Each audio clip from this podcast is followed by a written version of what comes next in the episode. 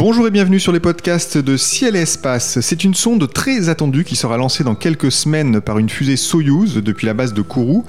Gaia, sixième pierre angulaire du programme Horizon 2000 de l'Agence spatiale européenne, sera chargée de cartographier en trois dimensions et de caractériser pas moins d'un milliard d'étoiles de notre galaxie. Et ce, avec une précision jamais atteinte, celle de l'épaisseur d'un cheveu vu à plusieurs milliers de kilomètres. Pour ce deuxième épisode d'une série de trois podcasts que nous consacrons à Gaia, nous allons nous pencher en détail sur les objectifs scientifiques de la mission. Ils sont nombreux, ils sont ambitieux, et c'est l'astrophysicien François Mignard, directeur de recherche à l'Observatoire de la Côte d'Azur et responsable de la participation française à Gaïa, qui va nous les expliquer. François Mignard, bonjour. Bonjour. Alors, lorsqu'on reprend les, chiffres de la mission Gaïa, hein, un milliard d'étoiles observées, une centaine d'observations par objet, euh, une puissance de calcul nécessaire qui est estimée à 6000 milliards d'opérations par seconde, on comprend euh, l'ampleur de, la mission. Euh, vous êtes justement responsable du consortium européen qui est en charge des traitements de, données de la sonde. est-ce que tout est prêt? Tout sera prêt, en tout cas, pour accueillir les premières données et faire les traitements en temps réel qui sont nécessaires dès qu'un gros volume de données arrive au sol, c'est ce qu'on appelle les traitements quotidiens, qui s'opposent aux traitements fondamentaux qui vont venir ensuite cycle par cycle. Alors, la mission est, censée euh, être lancée, je crois, en novembre. Enfin, la date n'est pas tout à fait fixée. Euh, entre octobre et novembre. Entre octobre et novembre. Voilà, mais il y a plusieurs créneaux possibles. Il y a aussi d'autres lancements qui doivent avoir lieu à peu près à la même époque. donc, pour le moment, le créneau qui est donné à Gaïa, c'est le créneau de fin octobre. Mais ce n'est pas définitif. Les premières données euh, vont, vont arriver au sol à quel moment? Alors il faut un mois pour aller au poste qui est prévu pour Gaïa, qui est ce point L2 euh, du système solaire, donc du système Soleil-Terre, qui est à 1,5 million de kilomètres de la Terre, en venant du Soleil, d'autre côté de la Terre. Donc il faut un mois de mouvement orbital à la fusée une fois que son moteur d'apogée, son moteur d'appoint a été allumé et envoie de façon directe le satellite euh, vers cette position L2 où il est mis en orbite autour de ce point qui est un point virtuel. Il n'y a rien de particulier à voir ici, mais du point de vue de la mécanique céleste, c'est un point tout à fait intéressant puisqu'il est quasiment stable. Donc l'orbite de Gaïa, c'est pas quelque chose qui tourne en une heure, en un jour, en dix jours autour de la Terre. Il tourne exactement en un an en même temps que met le, la Terre à tourner autour du Soleil, si bien qu'il est toujours opposé à la Terre, ou opposé au Soleil, pardon, par rapport à la Terre. Donc un mois après le, lancement, ça veut dire que vous allez passer Noël, euh, j'imagine, dans les chiffres? Alors, euh, déjà avant, déjà avant, euh, quelques jours après le lancement, on a déjà des chiffres à faire et qui ne sont pas tout à fait des données. C'est au contraire apporter des valeurs numériques à Gaïa pour le régler au mieux, pour euh, optimiser la mission scientifique. Il y a quelques paramètres qu'on ne peut déterminer qu'après le lancement. bien sûr, il y en a qui sont du domaine de l'orbite, donc qui sont faits par les agents spécialisés de l'ESA. Mais nous, les scientifiques, on doit également fournir certains paramètres qui doivent déterminer la rotation de Gaïa sur lui-même, de façon à ce qu'on puisse faire un certain nombre de mesures. Euh, sans dire dans le détail, on voudrait, au cours de la mission, observer le plus souvent possible, disons, voir, pas observer, on ne peut pas le mesurer, mais Jupiter le plus souvent possible au cours de la mission. Pour ça, on va optimiser quelques paramètres. Donc, une semaine après le lancement, on doit fournir déjà des nombres, donc on a des logiciels informatiques qui doivent tourner sans qu'on ait déjà reçu des données de Gaïa. D'accord, alors si vous le voulez bien, nous allons disséquer les, objectifs euh, scientifiques de la mission. Euh, alors Gaïa est affichée d'abord comme une mission de cartographie en trois dimensions euh, d'un bon morceau de la Voie lactée. Jusqu'où Gaïa va-t-elle sonder notre, notre galaxie spirale? Alors, euh, sonder, elle va voir toutes les étoiles qui sont suffisamment brillantes, euh, même au-delà du centre galactique. Alors, le centre galactique, il est à 30 000 années-lumière, mais si les étoiles sont suffisamment brillantes, on peut aller plus loin, même dans la galaxie, et un peu en dehors de la galaxie. Donc, on peut dire que Gaïa est capable de voir et de faire des mesures sur des étoiles situées à n'importe quel endroit de la galaxie, pour autant qu'elles aient l'éclat nécessaire pour pouvoir être détectées par Gaïa. Alors l'éclat euh, maximal que peut atteindre euh, Gaïa, c'est combien? Les étoiles, euh, si vous appelez maximal, c'est les plus brillantes. Alors Gaïa, il ne peut pas observer les plus brillantes qui intéressent beaucoup les astronomes amateurs qui regardent avec les jumelles ou à l'œil nu, puisque en gros, il commence là où l'œil s'arrête, c'est-à-dire à peu près à la magnitude 6, là où on voit les étoiles les plus faibles à l'œil nu. Euh, et après, il va jusqu'à la magnitude 20, c'est-à-dire des, étoiles qui sont plusieurs milliers de plus fois plus faibles que les étoiles les plus faibles détectables à l'œil nu. Alors, euh, donc une nouveauté, disons, de la mission par rapport à, son prédécesseur euh, Hipparcos, je crois, c'est qu'on va pouvoir euh, mesurer en trois dimensions euh, la, position, la position des étoiles euh, et aussi leur vitesse de façon mhm. assez précise.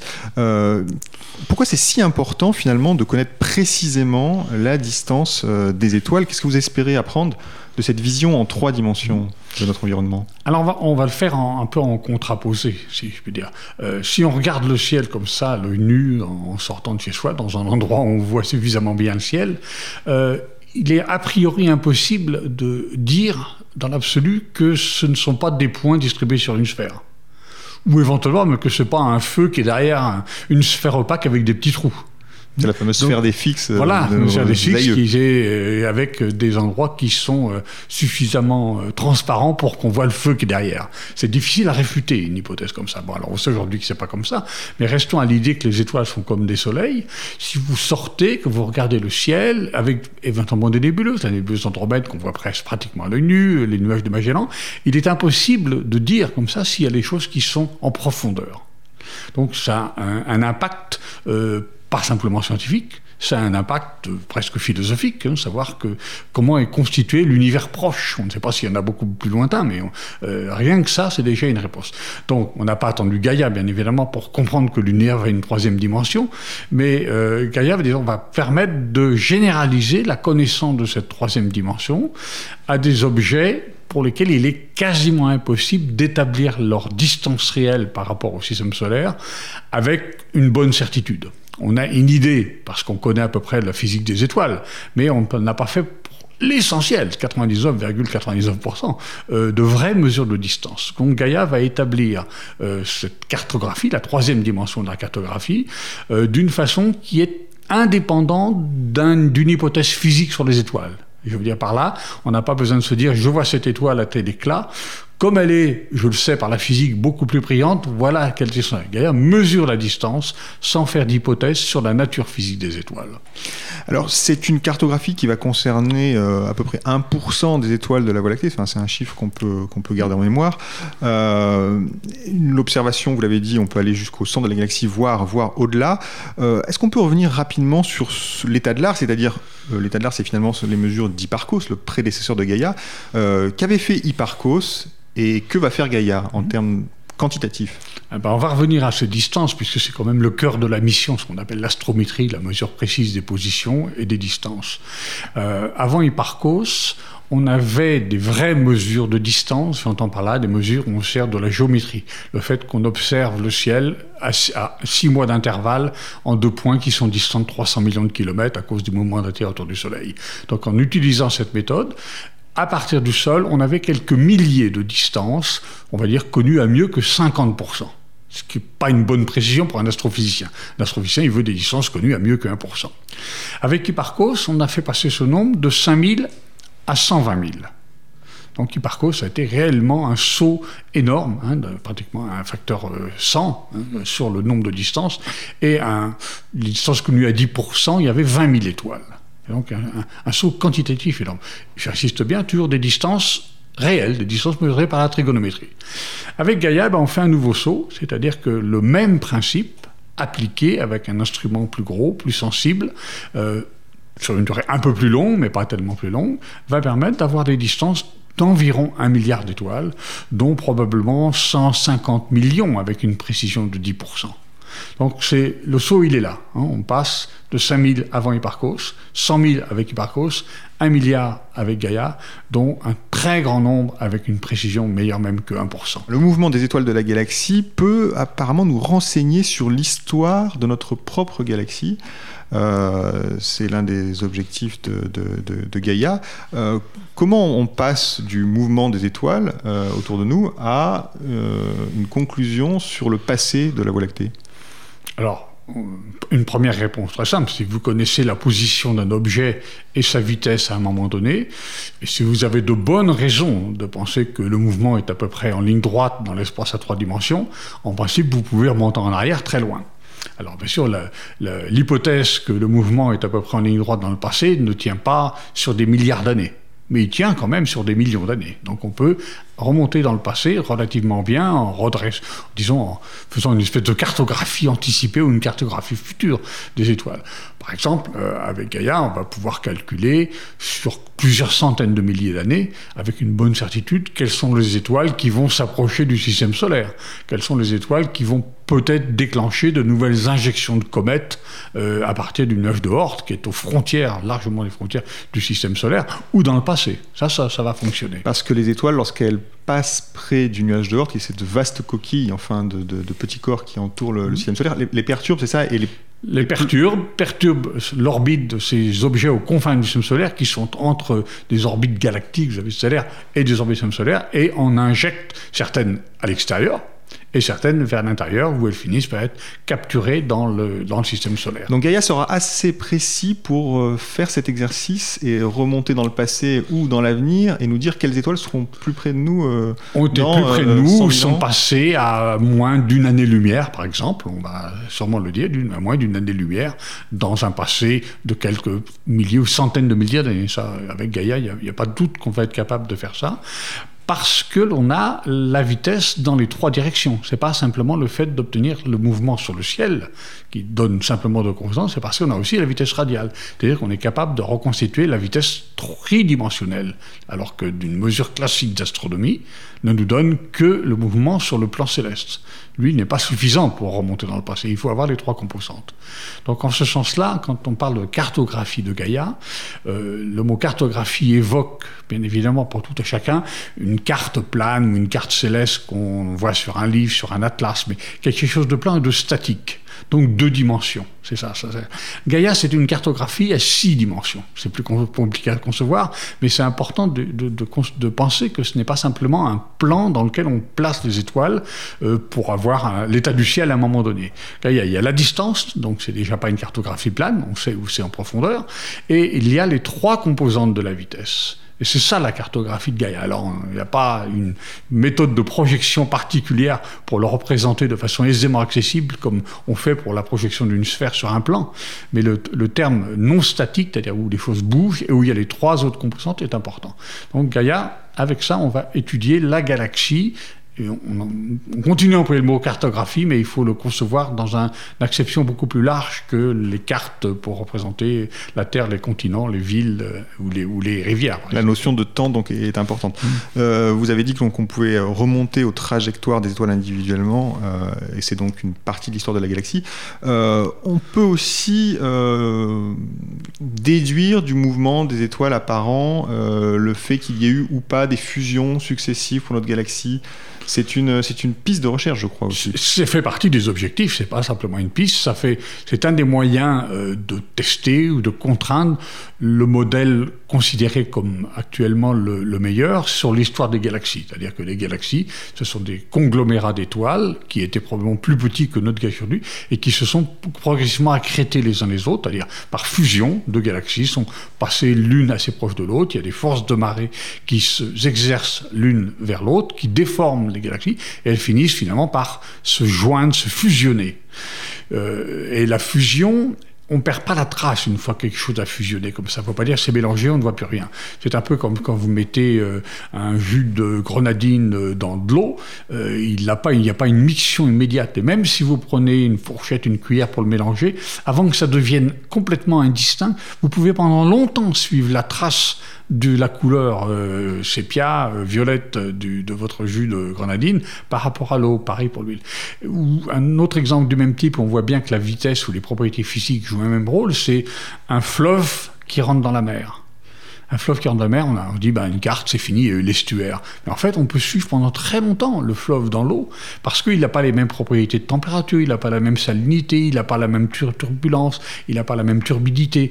Ces choses, c'est des traces. Et si on mesurait la vitesse des particules fines qui sont là, les sédiments qui sont apportés par le fleuve, on verrait un champ de vitesse, c'est-à-dire un groupe de vitesses, si on le projetait dans un plan, une carte des vitesses, qui les distinguerait très nettement du milieu externe dans lequel ils sont arrivés. Donc on peut suivre sous la mer la Seine euh, dans, la Manche jusqu'à jusqu'à Brest, bien au-delà, ou le Rhin, euh, même si c'est pas immédiatement apparent à nos sens. Et ça veut dire que les étoiles de notre galaxie, il y aurait certaines étoiles qui garderaient cette trace-là, donc finalement, euh, de la rivière d'où elles viennent, enfin, de mhm. la galaxie d'où elles, elles, arrivent, c'est ça? Voilà, ça c'est la trace, je vais l'appeler cinématique, parce qu'elle est basée sur la vitesse. Donc ça, ça va se voir parce qu'on va, on a le milliard d'étoiles en question, ça va donner des échantillons très nombreux pour chaque type d'étoile, pas chaque type de vitesse.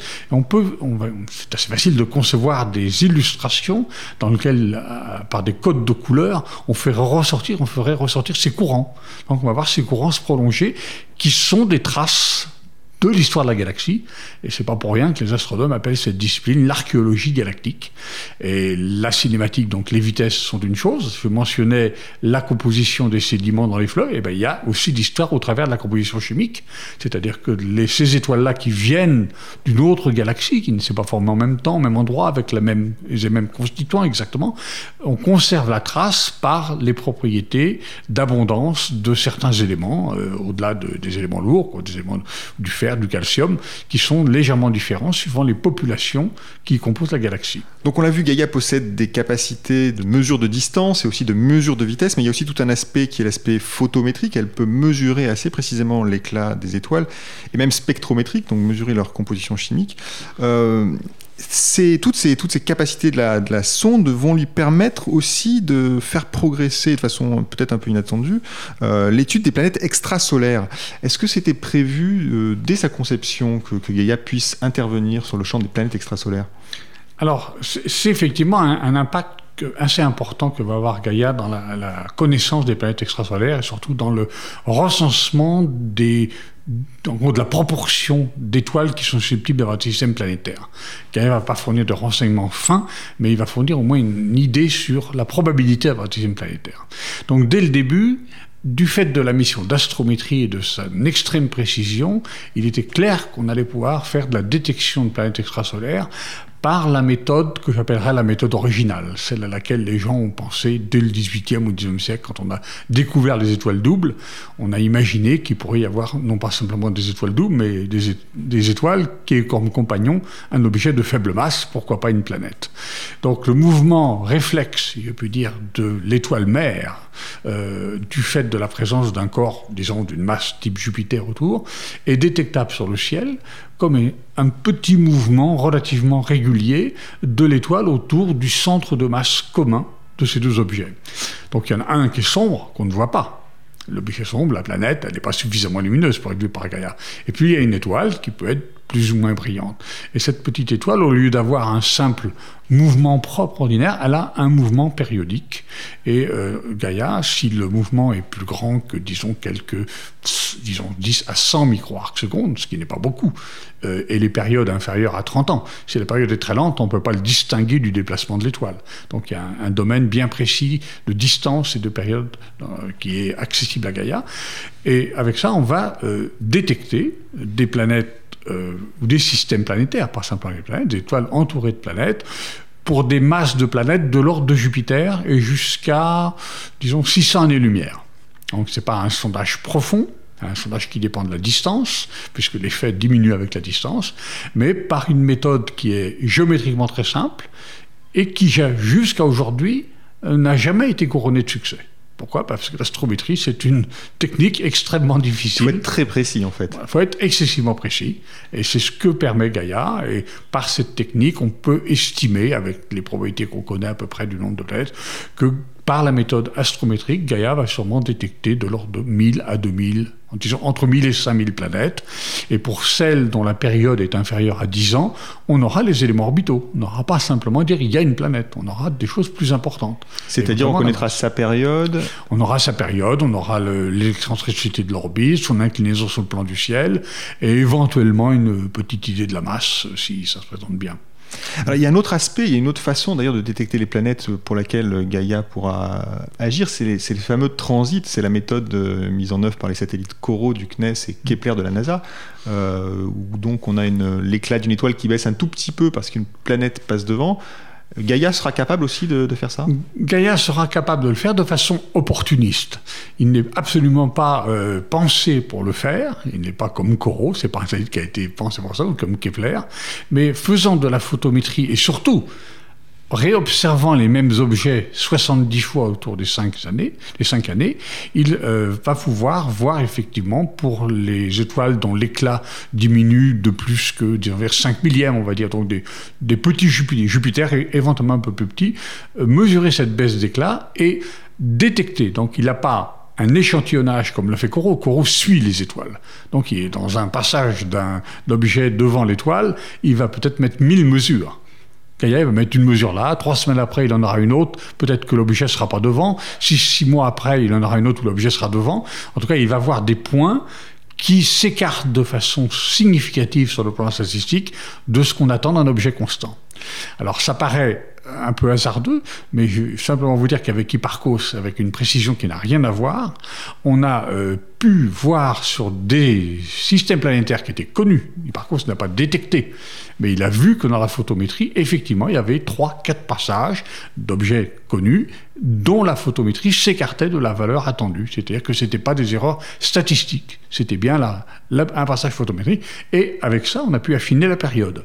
Alors, ce n'était pas suffisant pour déclarer on a détecté un système planétaire, mais c'était suffisant pour dire il y a là un système planétaire, est-ce qu'on a des mesures? Oui.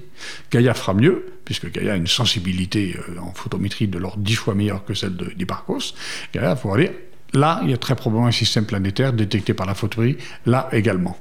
Donc elle pourra orienter des recherches ultérieures éventuellement. Voilà, ça va pointer, ça euh, permet d'organiser des recherches au sol, euh, parce qu'il y a tellement de choses à, chercher que c'est bon d'observer en disant j'ai de bonnes chances d'observer un phénomène. Alors Gaïa verra les étoiles, on l'a vu, mais aussi plus près de nous les objets du système solaire. Euh, alors Gaïa, c'est une sonde qui est un peu taillée pour l'étude de la, de la galaxie et des étoiles. Qu'est-ce qu'elle peut nous apprendre sur notre voisinage immédiat? Quel est l'intérêt de Gaïa sur euh, la physique et l'histoire du système solaire alors, vous avez mentionné il y a un instant les différents instruments. Il fait de la mesure de position, ça c'est son, rôle premier.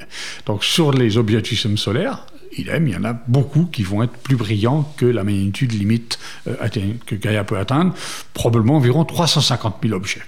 Et on estime que dans cette quantité, euh, Gaïa va probablement détecter 10 000 nouvelles essentiellement des objets qui sont plutôt à l'intérieur de l'orbite de qui passent à l'intérieur de l'orbite de la Terre, qui sont difficiles à observer du sol.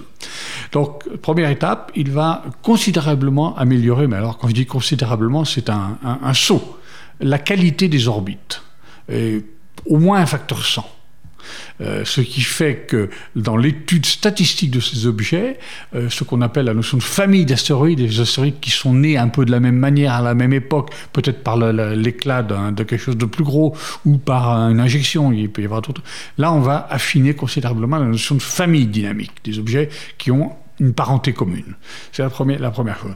La deuxième chose, c'est la fonction de relevé. C'est-à-dire Gaïa a fait de la photométrie, donc euh, va euh, permettre de caractériser des types de surface de réflexion, de type de surface d'astéroïdes, par les propriétés de la réflexion de la lumière solaire, euh, qui n'est pas la même dans toutes les couleurs et dépend de la du contenu minéralogique de la surface. Donc on espère faire avec Gaïa une nouvelle classification, probablement autonome, Hein, qui sera très ancienne, mais dans le point de départ, on espère la faire sans utiliser les classifications existantes, grâce à la qualité de la spectrophotométrie. Ce n'est pas simplement la mesure de la quantité de lumière que fait Gaïa, c'est un spectrophotomètre, c'est-à-dire il étale la lumière, et donc là il y a une qualité en plus de la quantité. Donc par l'analyse de ces propriétés de la lumière, un peu plus de rouge, un peu moins de rouge, un peu plus de bleu, on caractérisera la surface des astéroïdes de façon très systématique. Le problème du sol, c'est qu'on sait faire toutes ces choses-là, mais que c'est tellement long, tellement long et pas très amusant, faut reconnaître, pour ceux qui le font, qu'il euh, n'y a que l'espace avec des systèmes automatiques qui permettent effectivement de conduire des relevés systématiques qu'on n'a que potentiellement la possibilité de faire au sol, mais qu'on n'a pas les moyens humains, euh, intellectuels ou financiers pour le conduire. Est-ce qu'on peut, est peut s'attendre à ce qu'il découvre des, ces fameux géocroiseurs, donc ces, astéroïdes qui croisent l'orbite de la Terre? Probablement que l'essentiel des objets qui vont être découverts par Gaïa sont de cette classe. D'abord parce que dans la ceinture des astéroïdes, jusqu'à la magnitude, disons, 20 détectables par Gaïa, il n'y a plus beaucoup qui manquent. Si on regarde la distribution, on n'entend pas énormément. En revanche, sur ces objets qui s'approchent de la Terre à certains moments, il faut être là au bon moment, déjà. Et puis, comme je mentionné, il y a euh, cette possibilité d'observer jusqu'à 45 degrés du Soleil, donc euh, pas, vers le Soleil, mais déjà à l'intérieur de la Terre, qu'on a du mal à faire du sol, parce que c'est pas la bonne heure, parce qu'il y a la diffusion de la lumière solaire dans le ciel. On observe généralement à l'opposé du Soleil quand on observe du, sol. Hein. C'est autour de minuit. On observe la nuit. On observe la nuit autour de minuit. Donc Gaïa peut faire ça, et il est ultra probable que les découvertes de Gaïa seront essentiellement des géocroiseurs. Alors, autre sujet sur lequel euh, pourra intervenir Gaïa, et je sais qu'il vous est cher parce que c'est votre spécialité initiale, c'est la, physique euh, fondamentale et les systèmes de référence. Euh, est-ce que vous pouvez nous dire en deux mots en quoi Gaïa va pouvoir faire progresser la physique et que sont ces fameux systèmes de référence sur lesquels Gaïa pourra nous apprendre des choses? Mmh. Alors, c'est, ça, c'est un peu plus conceptuel, bien évidemment, que, les étoiles, mais euh, tout astronome qui a utilisé une carte céleste a euh, relevé ou lu dans une carte ou dans un catalogue que telle étoile avait une coordonnée à sur son droite, tant, de, tant d'heures, tant de degrés, tant de minutes, déclinée, telle chose. Certains se sont demandé d'où ça venait, et pourquoi le 0 est à l'endroit où il est, pourquoi le 90 est à l'endroit où il est, que ça suffit. Donc, euh, un des rôles de Gaïa, c'est justement d'établir ce système de référence, de bien définir ce qui est le zéro des ascensions droites. Aujourd'hui, il est plus tout à fait défini en disant que c'est l'intersection de l'équateur terrestre, céleste, terrestre, et de l'écliptique. C'est une définition un peu plus abstraite, mais il n'est pas le tout d'avoir une définition. Il faut, lorsqu'on fait des mesures, lorsqu'on repère des objets, pouvoir effectivement trouver leurs coordonnées par rapport à cette orientation idéale. Donc Gaïa va matérialiser, si je puis dire, hein, comme si on avait des gommettes, une gommette au bout du point X, une gommette au bout du point Y, une gommette au bout du point Z. Pour ça, il va se servir des objets qui sont extérieurs à la galaxie donc des quasars. Des quasars, quand on en a sur un cliché astronomique, à, première vue, à première vue ça ne se distingue pas d'une étoile. C'est quelque chose de très ponctuel, c'est lumineux comme une étoile. Il faut faire la spectroscopie éventuellement pour s'apercevoir que c'est pas tout à fait comme une étoile. Donc ces objets, ce sont des galaxies très compactes, mais qui sont excessivement éloignées. Donc ça, on, est, on parle maintenant en milliards d'années-lumière, euh, et qui sont, du fait de leur distance, n'ont pas de déplacement apparent les uns par rapport aux autres, et c'est presque un principe cosmologique même que de ce fait. Donc on se sert de ces repères, de ces bornes, c'est comme si c'était des bornes qui nous étaient données sur le ciel, elles sont là, et il va falloir les mesurer les unes par rapport aux autres, et donc faire un ensemble qui donne un système de référence dans le ciel qui est rigide. C'est comme si c'était des points dont les distances mutuelles en angle étaient complètement figées. Donc c'est des repères sur le ciel à partir desquels on peut repérer les autres étoiles. Donc de ce point de vue-là, c'est excessivement fondamental, tant pour l'astronomie que pour la physique, puisque c'est à partir de là qu'on mesure tous les GPS du système solaire, qu'on a besoin à un moment donné pour suivre la rotation de la Terre, pour comprendre où sont les GPS. Toutes ces choses-là ont besoin d'un système de référence. Une nouvelle sphère des fixes, en quelque sorte. C'est notre sphère des fixes, tout à fait, c'est notre sphère des fixes, et on fait la même hypothèse qu'ont fait les anciens, qui n'a été euh, mis en défaut qu'au XVIIe siècle que les étoiles n'avaient pas de mouvement les unes par rapport aux autres. Ptolémée non seulement l'affirme, mais il dit voilà, je l'ai mesuré. J'ai regardé les positions il y a 200 ans et je n'ai vu aucun mouvement relatif, aucun déplacement, non pas d'une étoile elle-même, parce que c'est impossible à établir, mais de plusieurs étoiles les unes par rapport. Il dit ça n'a pas changé de forme. On fait la même hypothèse pour les quasars. Alors nos descendants, dans 4 ans, avec bien sûr des choses plus précises. C'est lié aussi à l'amélioration des mesures. Peut-être diront, ben, ils n'étaient pas très forts de ne pas avoir vu des déplacements des quasars. Mais la précision à laquelle nous faisons aujourd'hui, c'est ce que l'on a de mieux pour caractériser, on va dire, un système qui ne tourne pas. C'est assez abstrait, ça fait appel à la relativité pour comprendre ça veut dire, mais laissons le sens commun du mot, voilà, j'ai une sphère qui n'a pas de rotation par rapport au fond à 3 degrés, car au fond cosmologique. Et, là, va, va, la matérialiser en donnant des coordonnées à tous ces points. Et là encore, il y a des chiffres qui parlent d'eux-mêmes. Je crois qu'aujourd'hui, on se réfère à 300 quasars à peu près pour matérialiser ce, système de référence fixe. Et Gaïa, je crois, euh, arrivera à mesurer 500 000 quasars. Voilà, normalement, dans le, lot final, il y en aura 500 000. Et on va dire l'équivalent des 300, c'est-à-dire c'est l'étalon. Hein, ce qui sert l'étalon, ce sera avec Gaïa de l'ordre de 50 000. C'est-à-dire dans ces 500 000, on extraira de l'ordre de 10% qui seront les sources primaires, celles qu'on dépose au pavillon de Breteuil à peu près. Alors pour finir, Gaïa, ben, ce sera finalement euh, mettre en place le plus gros catalogue d'étoiles euh, jamais réalisé. Hein. On a vu que c'était à peu près 10 000 fois plus d'astres recensés que, que, son prédécesseur Hipparcos. Avec un tel volume de données, avec un tel catalogue, euh, les astronomes vont en avoir, j'imagine, pour, des années, pour des décennies. on peut s'attendre, si j'ose dire, à de l'inattendu, à des découvertes finalement qu'on qu'on ne pourrait pas anticiper. Euh, est-ce que, par exemple, l'expérience d'Hipparcos montre que euh, on fabrique un catalogue pour un objectif scientifique précis ou plusieurs objectifs scientifiques et finalement les astronomes font autre chose Alors, euh, d'abord, si c'est inattendu, je suis incapable de répondre aujourd'hui. On espère qu'il y aura d'inattendu. Alors, on, fonde bien sûr notre idée qu'il y aura d'inattendu par le fait de l'amélioration de entre 1 et 2 ordres de grandeur, un facteur 10 ou 100 suivant les, suivant les paramètres qu'on utilise. Donc, euh, on va résumer autrement. On va dire que entre les astronomes anciens, Hipparque, et la période qui précède Hipparcos. Voilà. Il y a eu dans les mesures de position des astres une amélioration d'un facteur 30 000. Voilà, toute l'histoire d'astronomie jusqu'à 1980, c'est un facteur 30 000 d'amélioration. Hipparque mesurait les choses à 0,5 degrés. Avant Hipparcos, on était à, disons, un dixième de seconde d'arc, 5 centièmes de seconde d'arc.